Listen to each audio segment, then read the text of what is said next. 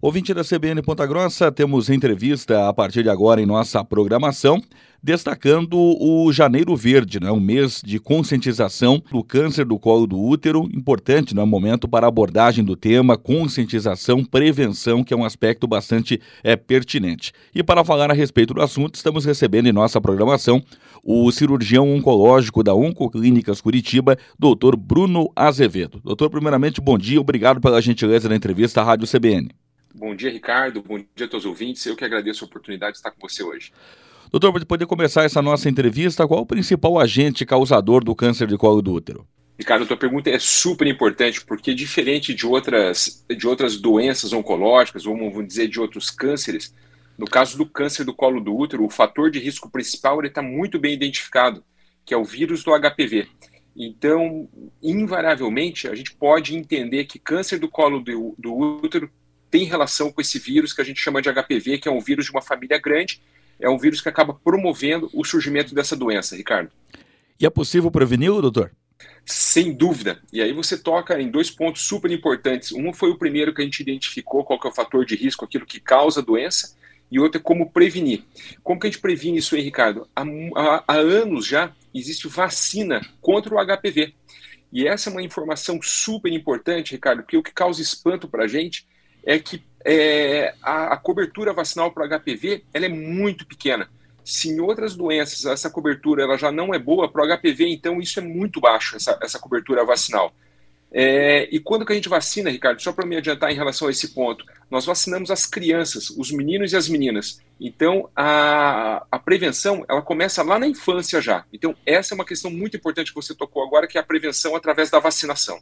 E existe uma faixa etária mais comum de ser diagnosticado esse tipo de câncer, doutor? Existe, existe sim, Ricardo. Também uma outra questão muito bem colocada, porque uh, a gente vai observar que essa doença ela comete mais as nossas mulheres jovens. Então, são aquelas mulheres próximas dos 30 anos, Ricardo. Então, se a gente vai ver na nossa população, é aquela pessoa que ela está é, profissionalmente ativa, é aquela paciente que no, que no dia a dia tem toda uma rotina de trabalho, uma rotina dentro da sua casa, essa paciente, na, na, nessa idade ainda jovem, é a paciente mais acometida por essa doença, por esse tipo de câncer, Ricardo.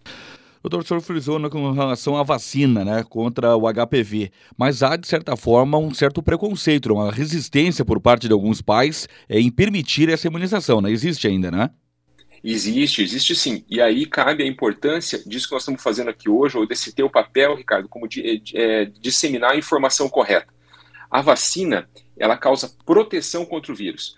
Nós levarmos a criança para vacinar, seja o menino ou seja a menina, nós não estamos estimulando a atividade sexual, nós não estamos incentivando nada, nada, nada disso. O que nós estamos fazendo é promover saúde para nossas crianças.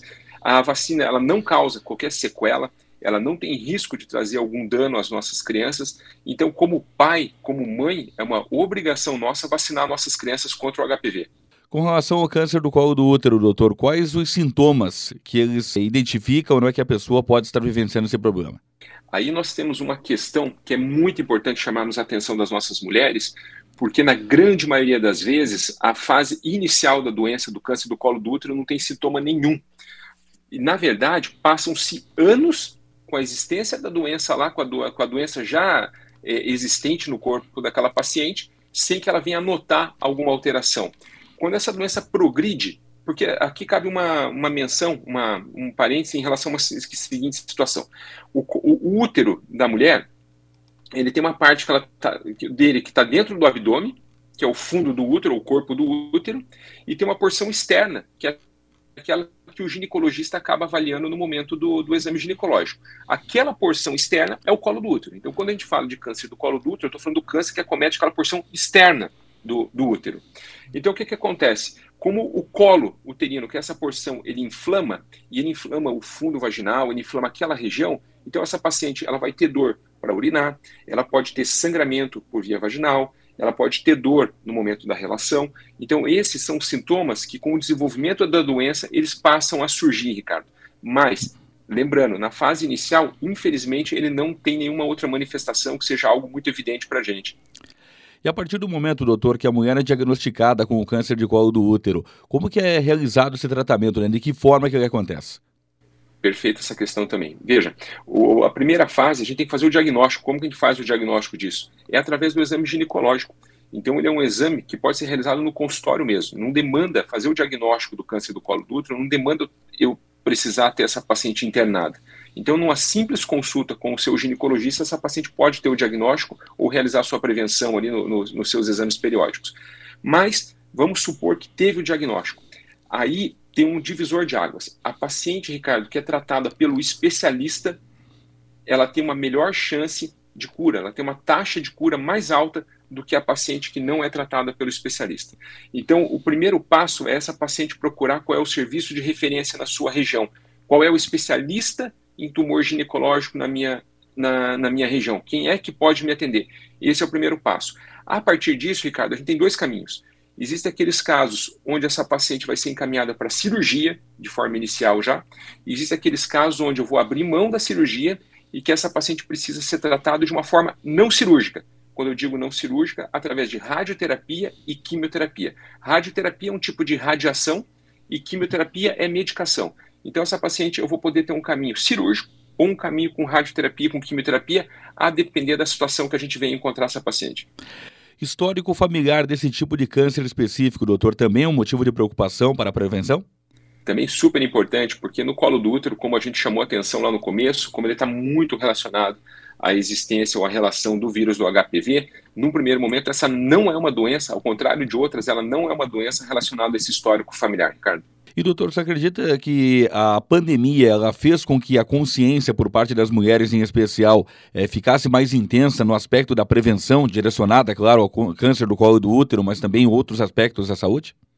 Sim, Ricardo, mas aí nós temos uma questão que, que vale a pena colocar para você. O que a gente observou, né, por exemplo, no primeiro ano da pandemia, isso foi no Brasil todo, foi uma diminuição do número de exames de patologia é, uhum. realizados. O que é o exame de patologia? É a biópsia, é a tradicional biópsia. Então, o que a gente observou no primeiro ano da pandemia foi que houve uma diminuição de biópsias realizadas no país. E isso leva a gente a pensar o quê? Ou diminuiu a taxa de câncer no país, ou as pessoas não estão fazendo. Como a taxa de câncer, de incidência de câncer, ela é, vem se mantendo constante ao longo dos anos, o que a gente entende é o que, que aconteceu. As pessoas não foram submetidas a exames, essas pessoas não foram examinadas, essas pessoas não foram biopsiadas. Então, o que a gente é, observou ao longo da pandemia nos últimos dois, três anos foi uma diminuição do número de exames de prevenção realizados. E isso, Ricardo, a gente vem observando no, nos últimos meses essa alteração em algumas circunstâncias, onde a gente está observando que alguns casos que habitualmente a gente veria numa fase mais precoce, nós estamos vendo numa fase mais avançada. Então nós temos que chamar atenção para quem não passou nos seus exames de prevenção ao longo dos últimos dois anos aí, que vá, esse é o momento ideal para estar tá fazendo essa, essa reavaliação do seu estado de saúde. O senhor, ao longo da entrevista, destacou né, os processos né, de identificação, né, diagnóstico da doença e também de tratamento. Há uma perspectiva né, da medicina de evoluir cada vez mais né, para detectar mais rapidamente um possível caso e também um tratamento menos invasivo, podemos dizer assim? Sem dúvida, sem dúvida, sem dúvida. E isso, para colo do útero, a gente tem observado grandes avanços. O primeiro, Ricardo, na verdade, que é algo fenomenal, é a existência da vacina. Porque se a gente for pensar na oncologia, qual é outra área que eu tenho uma, uma vacina, uma prevenção contra o câncer? A gente não observa isso. Então, o fato de existir uma vacina que previne contra aquele tipo de câncer já é algo sensacional, algo para a gente estar tá, tá comemorando. Esse é o primeiro ponto. E em relação aos tratamentos, Ricardo, quanto mais precoce, maior é a chance de eu preservar, inclusive, a fertilidade dessa paciente. Nós temos algumas formas de tratamento hoje para câncer do colo do útero, por exemplo, que são capazes de preservar a fertilidade daquela paciente. Então eu consigo curar aquela paciente da doença, da, da, daquela doença, do câncer, e consigo ainda preservar a fertilidade. Ah, esse, essa, essa estratégia vai servir para todos os pacientes? Não. Algumas pacientes se beneficiam dessa estratégia, mas esse já é um avanço, considerando que há até alguns anos todo o tratamento ele era muito, entre aspas, radical, e essa paciente não conseguiria mais é, gestar ou não conseguiria mais ter filho, fosse de que maneira a gente pensasse, hoje em dia existe sim essa possibilidade para casos selecionados. Então, esse sim é um avanço no tratamento e a gente vem conseguindo melhores taxas de cura, preservando a saúde feminina dessa mulher. Hábitos saudáveis, eles têm uma participação significativa na prevenção, doutor? Sim, sem dúvida. E a gente observa, o que a gente observa é que esses hábitos saudáveis, eles fazem parte, na verdade, de um conjunto de, de, de, medidas que essa pessoa tem. Isso vale em relação à dieta, vale em relação à incorporação de atividade física e aquele ponto que você chamou atenção, que é manter os seus exames em dia, que é aquela paciente ir atrás do seu médico ou manter a procura pelos seus exames de, de, de rotina. Esse é um ponto muito importante. E quando a gente fala de câncer ginecológico, Ricardo, vale uma menção aqui, os hábitos alimentares, por exemplo, estão muito associados a alguma forma específica de câncer feminino, que é o câncer do endométrio. Por que, que eu estou citando câncer do endométrio? Porque no útero, como eu mencionei, eu tenho a porção externa e tenho aquela porção interna do, do útero, que fica dentro da cavidade abdominal o câncer do endométrio é aquele do fundo do útero.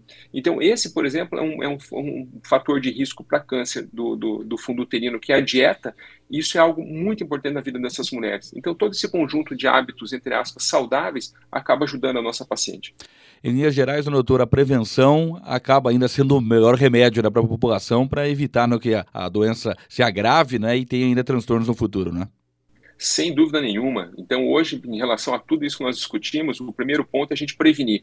Levar a nossa criança para vacinar, levar o nosso menino para vacinar, essa é uma questão importante. Os meninos também devem ser vacinados, viu, Ricardo? Então, a gente vacina os nossos meninos, as nossas meninas. É, Infelizmente, tivemos o diagnóstico do câncer do, do, do, útero nessa nossa paciente. Quanto mais precoce o tratamento, maior a chance de cura dela. Quanto mais precoce o tratamento, maior a nossa chance de, preserv de preservar toda a, a, a capacidade de fertilidade dela. Cirurgião oncológico da Oncoclínicas Curitiba, Dr. Bruno Azevedo, participando aqui da programação da CBN, destacando sobre o Janeiro Verde, mobilização que alerta sobre a campanha contra o câncer do colo do útero. Uma mobilização bastante pertinente, né? Vale a consciência por parte de toda a população. Doutor, muito obrigado mais uma vez pela gentileza na entrevista. Que o senhor tenha um bom dia, um excelente ano e até a próxima oportunidade. Ricardo, eu que agradeço a oportunidade de estar aqui com vocês, agradeço aos ouvintes também, um grande abraço, um feliz 2023 para vocês.